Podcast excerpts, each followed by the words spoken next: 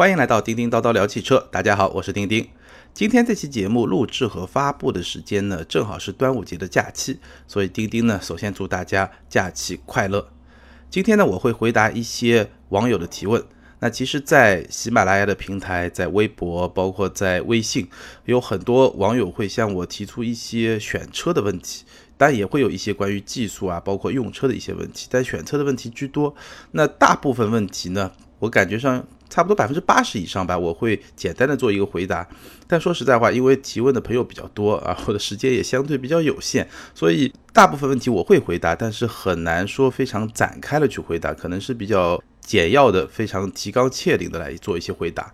那今天呢，我会挑几个，哎，我觉得比较可以展开来说一说，或者说从这个问题里面能够讲到一些现象，或者说一些更本质的东西的一些问题，我会拉出来专门来回答一下。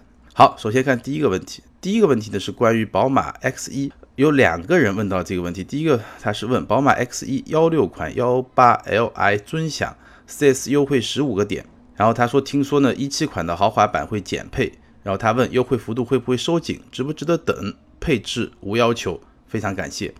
呃，还有一位网友叫大六零。六八四二，他也是问 X 一，所以我先把他问题说了，待会儿一块回答。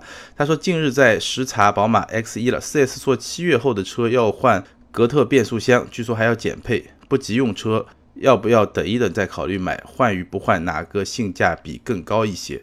宝马 X1，看来大家还是非常关注这款车。幺八 Li 的尊享，我看了一下，呃，官方指导价三十点六万，优惠十五个点，那基本上你加上购置税，可能落地就是三十万左右。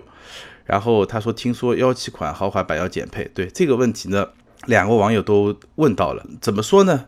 关于一七款的 X 一呢，其实现在确定的消息不多，但传来传去的消息却是很多的。那就我了解到的消息呢，我觉得有几点是我判断比较大概率会发生的。第一点就是一七款的宝马 X 一大概就是在第三季度会上市，七月、八月、九月，基本上这三个月是会上市的。至于上市以后这个车型会有什么变化呢？其实现在没有明确的说法，但是有一点几乎是可以肯定的，就是一七款的宝马 X1 肯定会降低门槛、优化配置。这话怎么说呢？我们从外部和内部两方面来看。从外部来看，X1 是一款宝马想要走量的车。而现在它在终端的销量大几千，你说好嘛？不是特别好，你说差嘛？也不差。所以宝马一定是想卖得更好，所以呢，它有这么一个动力，通过呃优化配置来提高性价比，同时降低门槛，让更多的人能买得起这款车。第二，我们来看看宝马的产品策略，它习惯上是怎么做的。举个例子啊，二零一六款的三二零标轴 M 套件，官方指导价三十七点九万，二零一七款。一年以后，三二零 i 标轴版 M 套件官方指导价三十二万，官价整整降了近六万，就是五点九万嘛。那为什么做到这一点？当然，它配置有些降低，比如说 M 运 M 套件外面是看得到的，但是 M 的方向盘没有了。然后它中控的屏幕呢，从一个呃八英寸的比较大的屏变成了一个六英寸的比较小的屏。然后呢，就我所知，它的像音响系统啊什么，还有一些减配的动作。也就是说，它减掉了一些配置，但是呢，把价格官方指导价就降了差不多有六万。那再加上终端的一些折扣，其实一开始折扣会变小一点，但过一段时间以后呢，折扣。其实还是跟原来差不多。那在这种前提下，其实整个产品怎么说呢？你会觉得没原来的好了，有些东西你特别想要的没有了，但是它的性价比确实得到了一个明显的提升。同样的，长轴版三二零 Li 的豪华版，它的价格就从二零一六款的三十九点三八万降到了二零一七款的三十七点九九万，降了一万多，但这个差别不是很大。然后呢，呃，时尚款。长轴版的从二零一六年的三十四点九八万降到了二零一七年的三十二点五九万，所以呢，我们可以看到宝马它在产品策略上，它有这么一个习惯，就是改进一个年款以后呢，我通过降低一些配置，但更明显的是降低售价来提升我的产品的竞争力。但是它的高配车型，比如说三三零 i 的 M 套件，也就是呃就是马力比较高的那个版本，它的二零一六款和二零一七款官方指导价都是四十五点二万，也就是说高配车型它会维持在这么一个一个价位上，但是低配车型它的门槛会降低，这个是宝马习惯的一种做法。那我们来对比一下奔驰的做法，奔奔驰的 C 两百 L，二零一七款三十五点三八万，二零一六款三十五点三八万，二零一五款稍微贵一点点，三十七点九万。也就是说，奔驰在这方面可能就不太明显。呃，更不明显的是它的 C 两百运动。就是标轴的 C 两百运动，二零一五款、二零一六款、二零一七款都是三十一点四八万。那在这个地方，其实我们可以看到，奔驰和宝马它在产品的定价策略上是不一样的。奔驰呢，习惯于我价格一步到位，配置也几乎一步到位，然后呢你自己去比。宝马呢不一样，宝马先会。呃，刚出来的时候呢，会把配置做高一点，价格也做高一点，然后随着这个产品往后去推呢，配置会降低一点，然后价格降得更多。这个做法为了什么呢？提升性价比，然后把入门的门槛给降低，这是宝马比较惯常使用的这么一种产品策略。好，我们回头再来看叉一。那虽然说关于二零一七款叉一，其实我也打听了一些宝马的朋友，但是没有得到非常确切的信息。但基本上根据宝马的这么一个策略，我们可以做出几段推断。第一个，二零一七款的叉一，它的性价比，我是说从官方指导价的这个层面来说，一定会比二零一六款更高。那非常有可能的一种做法呢，就通过减少配置来降低售价，从而来降低整款车的门槛。比如说，我看网上有一些传言说，现在有的尊享版，也就是中配可能会被取消，而豪华版，也就是幺八 Li 的高配可能会减配。那基本上你就可以理解为，豪华版可能就会变成一个尊享版那样的配置，或者稍微高一点点，但它整个价格的中枢是在往下降。这个是我觉得非常有可能发生的一件事情。那至于说通过这么一种官方提升性价比、优化配置的方式，价格调整以后，终端是不是还能维持到百分之十五个点呢？我的判断一开始肯定会做不到，但是很有可能在两三个月之后，这个折扣还是会下来，因为这个市场现在竞争是非常的激烈，确实非常激烈。好，第二个问题，关于变速箱。关于变速箱呢，我其实也看到了海外一些媒体提到，这个宝马会从 X 一开始首先更换格特拉克的七档双离合，但那个变速箱因为没开过，所以很难给出评价。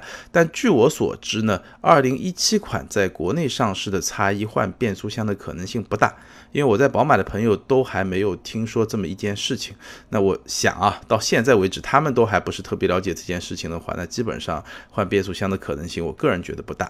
从购买建议来来说，我觉得如果你不是特别急的话，我建议你可以等一等，因为比较大的概率，二零一七款的性价比从官方指导价这个层面来说会更高。那么你说折扣的话，我感觉一上来肯定不会那么大，但是在现在这么一个激烈的市场竞争中，我相信过个三个月到半年，其实终端的折扣达到十五个点也是很有可能的。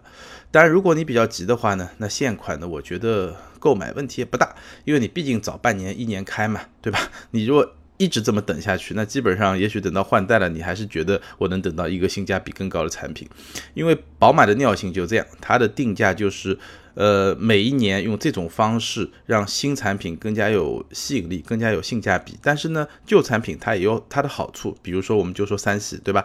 二零一六款的三二零 M 套件，那它的方向盘啊，它的这个呃中控台啊，包括它的很多配置还是要高很多。而这个高，有些你是可以通过选装来达到的。如果你买个二零一七款，我再选装一些东西，有些可能选装是达不到的。那这个里面你到底是愿意多花那么几万块钱，还是少花那么几万块钱？我觉得不同时间买，在宝马的这个体系里面呢，你看你心态是怎么样？你有可能你总是买不到满意的，要么就是贵，要么就是不好，对吧？但换个角度来说呢，也许你总能买到满意的，要么你贵一点，但是这个产品真正是各方面比较平衡的，要么你就是我性价比确实非常高，所以看你怎么看。那基本上呢，我是给大家解释了一下我自己观察下来，宝马在产品定价策略上它的一个，你说小伎俩也好，说技巧也好吧，供大家参考。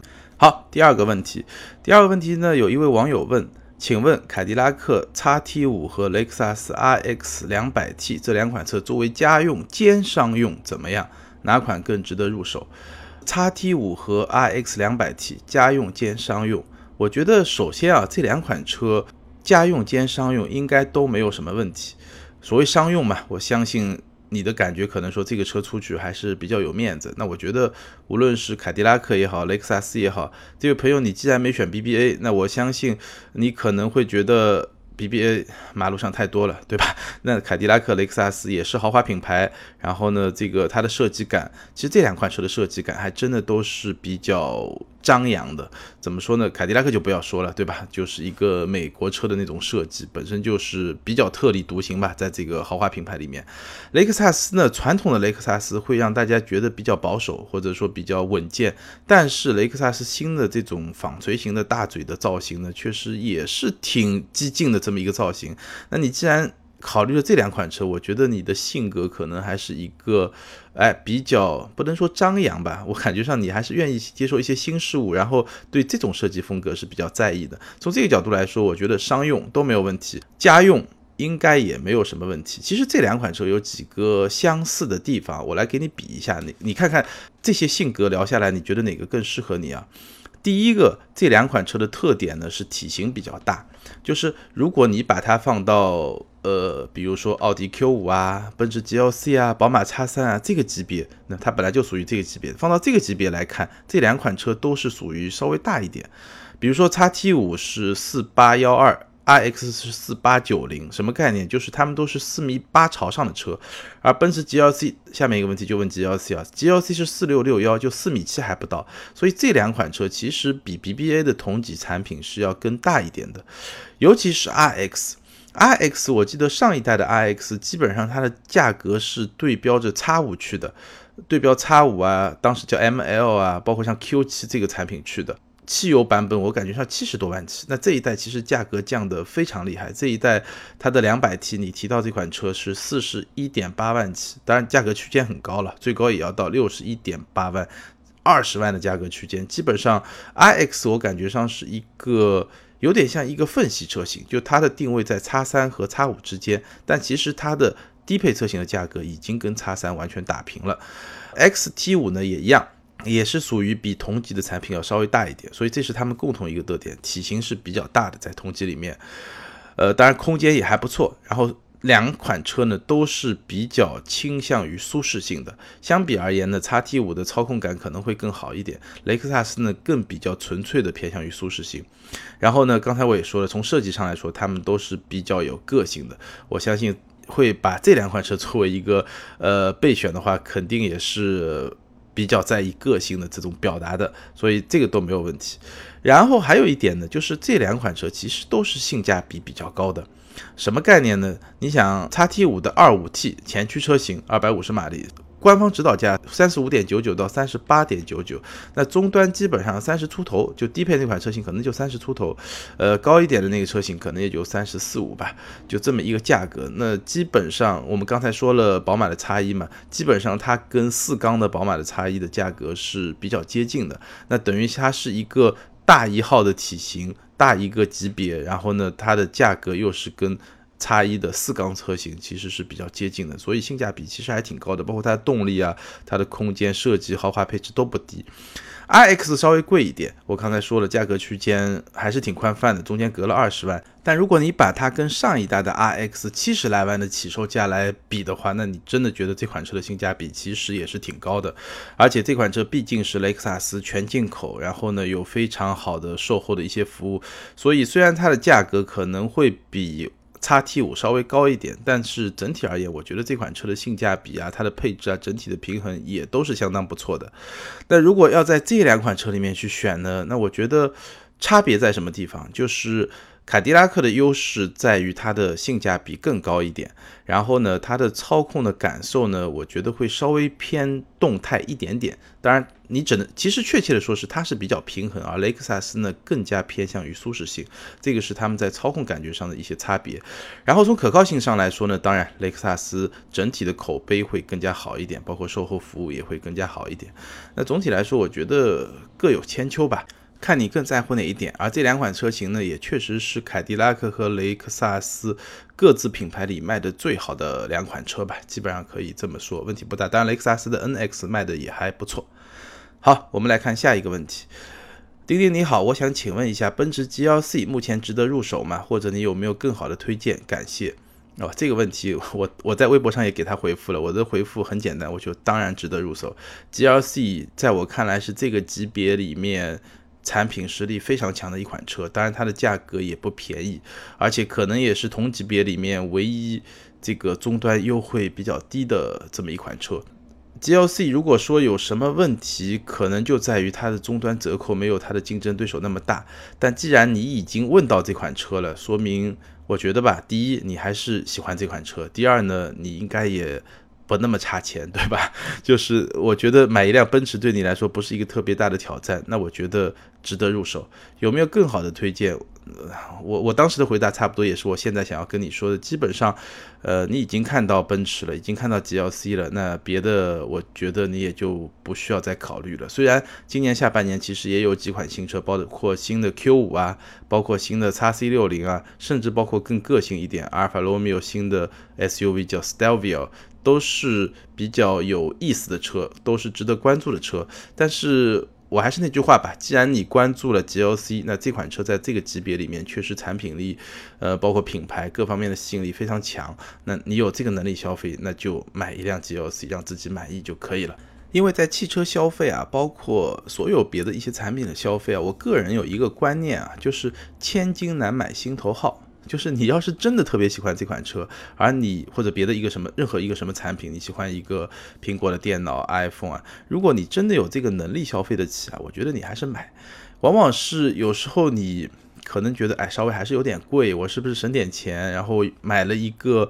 不是让自己特别满意的产品，然后你呢就死活难受，可能过个三个月、六个月，最后还是又去换了一个自己喜欢的产品。当然，车一般很少有人这么干啊，但别的产品我身边还真的有朋友是这么干的。其实那样才是真正的浪费。我一直觉得，如果你真的很喜欢一样东西，那你就买吧，只要它不是太离谱，对吧？我基本上是这么一个消费的观念，我不知道多少朋友能够认可啊。当然，我不是说性价比不重要，而是说。各种平衡，对吧？性价比如果不是太离谱的情况下，你又真的特别喜欢这款车，那你就去买吧。好，下面一个问题是问沃尔沃的 XC60 四驱的致敬版，官方价格三十九点八九万，现在问到的有八点八万的优惠，做分期和保险，不做装饰。三个问题：第一个，砍价砍到多少才是合理极限？第二个，年底新叉 C60 上市，现在买合适吗？是不是会继续降价？第三，这个车现在小毛病还多吗？第一个我很难回答，砍价砍到多少才是合理极限？因为每一款车的情况不一样。我也知道过有些车最后甩卖的时候，可能是一个你想都不敢想的低价，但是这种机会你可能大部分人可能就碰不到。甚至我在这个圈子里那么长时间，我自己大部分情况下也是事后才听到这么一些消息。可能有一个 4S 店它要大甩卖，可能有些品牌它确实做这么一些事情。就你的。这个问题来说，四驱的 x C 六零三十九点八九万，八点八万的优惠，基本上就百分之二十朝上了。那我觉得对于沃尔沃这个品牌来说，百分之二十朝上，应该说已经是一个相当不错的价格了。而且四驱的致敬版，我看了一下，这个也是性价比比较高，或者说终端卖的比较好的一个版本。而且呢，你也说了，x C 六零年底上市，现在买合适吧？现在离年底差不多半年的时间。有没有可能说价格再进一步优惠？不是没有可能，但是这个取决于每一家经销店的情况，因为有些经销店可能最后一批卖完了，他就不卖了，对吧？所以我觉得买车未必你就一定要去买那个最低价，或者说是那个极限的价格，因为买的永远没有卖的精嘛。即使你真的要追求那个价格，其实还是挺难的。你只要达到一个说这个价格相对合理，符合你自己的预期，我觉得也就可以了，就没有必要去追求那个极限，因为。各个家 4S 店它情况不一样，你也有可能到时候根本就买不到，对吧？第三个问题，这个车现在小毛病还多吗？哎，这个问题我还 真心回答不了你。那关于一辆车小毛病多不多啊？我觉得最有发言权的其实是车主，所以呢，我建议你可以去上，比如说汽车之家或者各大网站的论坛，你去看看那些车主论坛、车主社区里面这些车主们到底怎么说。你可以，但你多看一点啊，因为这个东西有些厂家他也会做一些管理。你懂的，对吧？也会做一些管理。但是呢，就跟淘宝的那个呃买家评分一样，或者买家评论一样，你花一点时间好好去研究一下，毕竟也是几十万的车嘛，好好去研究一下，即使你大概能够看出来，呃，这个车。普遍出现是哪几个毛病？那这些毛病你能不能够接受？关于这个问题啊，我多说几句啊。所有的产品，包括所有的车，它多多少少都有毛病，或者说都有弱点。毕竟这么复杂的一件产品，你说把各方面都考虑得非常周全，这是不可能的。另外一方面呢，从产品定位和成本上来说，它也没有必要把一件产品各方面都打造得非常十全十美，那就是宾利、劳斯莱斯这种车也会贵得非常离谱，对吧？所以想明白自己需要什么，在意什么，有一个合理的预期，哎，这个就会比较好一点。好，我们来看今天最后一个问题。他说现在老爸要买车了，年龄呢是五十五岁，选择的对象两款车，一个是奔驰的 S 三二零，或者是特斯拉的 SUV，那应该就是 Model X。请问这两个选哪个比较好？期待回复。这个一看就是不差钱啊，呃，预算非常充足，S 三二零和 Model X，那基本上就是一百万的这么一个预算。两款车，一款是轿车，一款是 SUV，一款是汽油车，一款是电动车。所以呢，我的想法两条，你怎么选？第一呢，你要考虑一下你现在家里面有什么车，因为现在你要买的这款车，我敢保证肯定不是你家里面的第一辆车，对吧？所以呢，你家里如果有两辆车、三辆车，甚至四辆车，那你要考虑不同车之间的组合关系。尤其是像 Model X 这种车，它肯定是没有办法跑长途的，对吧？你也没有办法出去自驾游，这些肯定不行。这辆车基本上只能作为你日常使用的代步工具。当，你说周边八十公里、一百公里这个方距离内的一些短途的通勤也是没有问题的。无论如何，你要考虑你家里面另外的一些车的情况是怎么样。当然，S 三二零它是一个非常气派的轿车，那商务气息也会比较浓重。如果你老爸要找别人谈个生意，那确实也是很有面子。但 Model X 也很有面子，会让你老爸显得比较潮流，对吧？比较前卫，比较有科技感，这个都没有问题。所以你首先是要考虑你家里已经有一些什么车了，然后呢，你老爸开这辆车，它主要是用来干嘛的？它是就在家附近。做通勤使用，然后用来谈谈生意呢，还是说偶尔也需要跑一下长途？我是说用这辆车跑一下长途，然后你再来做这么一个判断。第二点呢，我觉得到这个程度啊，你已经能够拿出一百万来买一辆车，而且显然不是家庭的第一辆车。到这种程度呢，我觉得可以更加考虑到你父亲个人的偏好，因为很多时候买车啊，我觉得。不仅仅是买一辆车，或者说买一辆产品，尤其是到一百万这个级别，基本上就是买一个奢侈品。那在这种前提下，我其实觉得，呃，我们说的高大上一点啊，你在买车也是在买自己的价值观。有些人喜欢 S，觉得这个是呃成功人士的一种标志嘛。五十五岁可能马上就要退休了，那也是一种生活品质的象征，或者也许他还在。做商业或者谈生意，对吧？呃，这个都是不错的。但也有一些人觉得特斯拉 Model X 这个是代表了未来的方向，对吧？像 Elon Musk 他还造火箭，那这个对我个人的价值观的认同是一个非常重要的这么一件事情。所以呢，到这个级别以后，其实你是可以考虑到自己内心的偏好，我更愿意接受哪种价值观。我记得我们一直说啊，车是一个社交符号，嗯，其实这种观点我基本上还是很认同的。但是呢。我觉得现在的社交的场景啊，不再像我们以前那样。是一种纵向排列的什么概念？就是说，比如说，呃，S 比 E 高，E 比 C 高，对吧？或者奔驰、宝马最高，然后奥迪稍微低一点，沃尔沃、凯迪拉克，然后再下面是大众、本田，再下面是韩国品牌，再下面自主品牌。就我觉得这种社交符号，它慢慢的在打破这种高低、从上往下这种阶梯型或者金字塔型。但你说这种完全没有也不会，这种还是有的。但是呢，除此之外，另外一种标签化或者社交符号功能在加。加强就是，我是选特斯拉还是选奔驰？就像你这个案例里面，一百万我买个 S 级呢，我还是买个 Model X 呢？或者说我还是买个 Model S 呢？这个其实不是说你比我高还是我比你高，而是说我不同的选择代表了我不同的价值观。那我觉得在这个层面上，车的社交符号是存在的。很简单，如果两个特斯拉车主遇到一块儿，他一定觉得我们之间是有一定的相互认同的，尤其是在早期啊，早个三年五年。就 Model S 刚进来的时候，现在会稍微弱化一点，但这种认同感还是很强烈的。相比之下，一个特斯拉车主和一个奔驰车主的相互之间的认同感就会稍微弱一点。所以我觉得到这个层面，还是考虑一下你父亲的个人的这个偏好，这个还是很重要的。那后来呢，我跟他交流的时候，这朋友又说了。呃，主要担心特斯拉的维修问题。我家这里是浙江金华地区的，售后维修呢要去杭州，怕小毛病多了维修麻烦。哎呀，他一给我回复这条消息啊，我就觉得心中一紧啊。我感觉上呢，可能他和父亲，包括他的家人啊，对这件事情有一些不同的看法。然后呢，他可能想从我这儿呢找到一些能支持他看法的一些。一些观点吧，可能大家也在纠结。有一些人呢，有一些家庭成员呢，觉得嗯，特斯拉非常喜欢特斯拉，但也有呢，觉得特斯拉会比较麻烦，小毛病比较多。哎，那这个问题我真的就没有办法去帮你解决了，只能你自己去考量了。那如果说你真的说买一辆车开十年，S 级是不是更省心？那我觉得比较大的概率可能会更省心，毕竟保有量很大，然后 4S 的整个经销服务体系会比特斯拉要更加完善很多。看来有钱人也是有有钱人的烦恼啊。